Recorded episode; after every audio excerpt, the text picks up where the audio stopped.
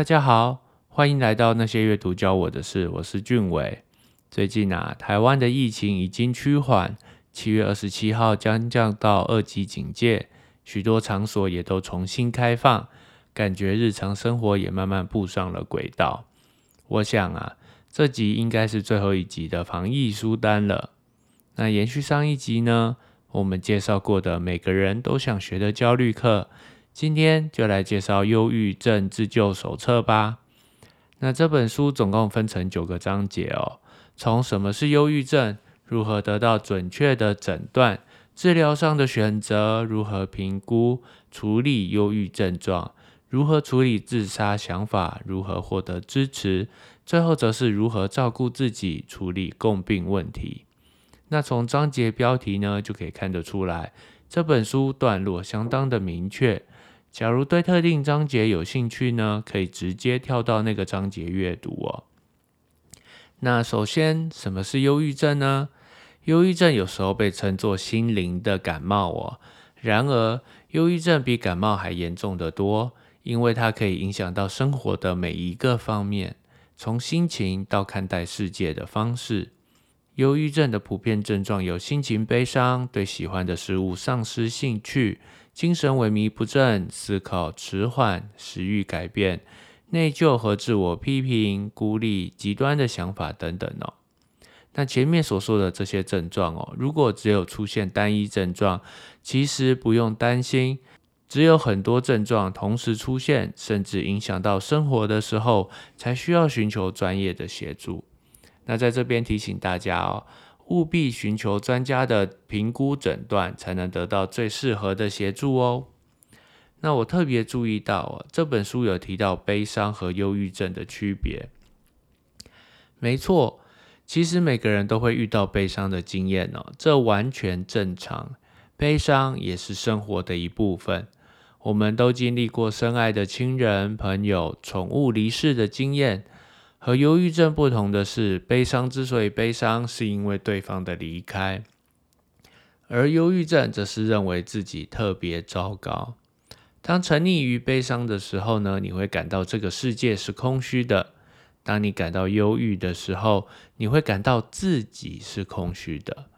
我们因为失去重要他人而感到悲伤是正常的。当我们学会了在没有那个人的世界生活时，悲伤就会消失。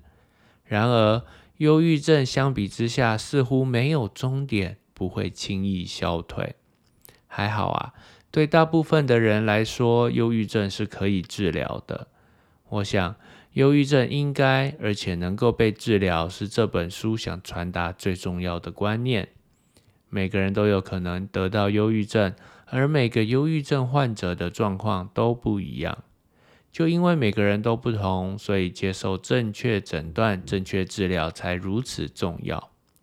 得到忧郁症绝对不是你的错，忧郁症并不是因为脆弱、无能或懒惰，也无法反映出你是一个什么样的人。请不要因为无法迅速摆脱忧郁症而自责。那这本书有详细的介绍评估的量表、治疗方法，以及如何寻找到适合自己的治疗师。特别要注意的是酒精和药物的使用状况哦，因为药物和酒精往往有交互作用，如果没有诚实告知，就会影响到治疗的效果。那因为时间上的关系哦，如何评估以及治疗方法，像是心理治疗啊、人际心理治疗、认知疗法、认知行为疗法、正念疗法、动力取向心理疗法。药物治疗等等，就留给大家实际把书找来看喽。那第五章处理忧郁症状，这个章节分享了许多方法哦。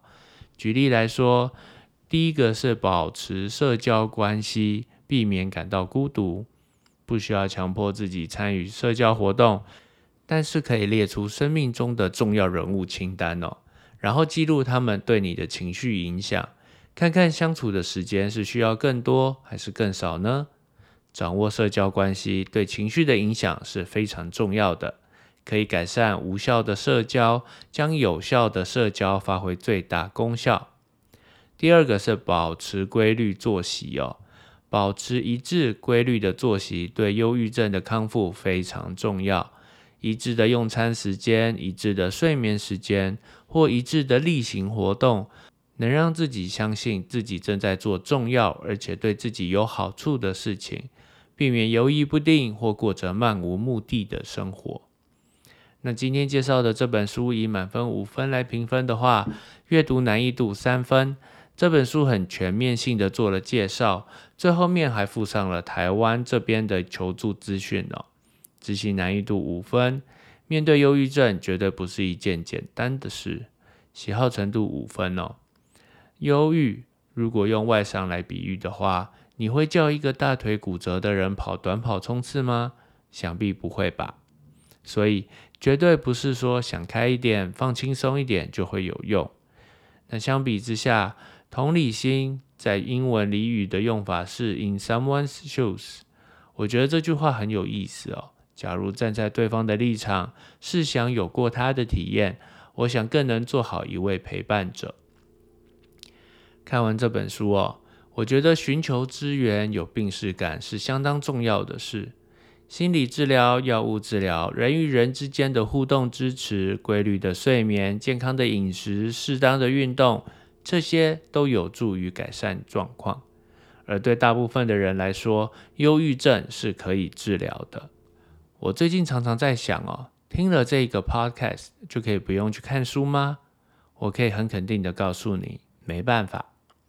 阅读哦是一个与自己对话的过程哦，而这个 podcast 只能告诉你这本书大概的内容，加上我自己的解读。我不了解每一个看到这个影片的人。我只希望这本书的介绍能帮助到有需要的人，让你们有这本书可以参考，建立正确的观念，找寻适合的管道，如此而已。受到疫情所影响的这个时代，我觉得这本书相当适合让所有人看到。如果你怀疑自己得了忧郁症，如果你已经在忧郁症中苦苦挣扎，如果你重视的亲友正饱受忧郁症折磨，那这本书我相信相当适合提供给忧郁症患者跟身边的陪伴者。这集到这边也该告一段落，喜欢的话记得订阅。那些阅读教我的事，我们下次见，拜拜。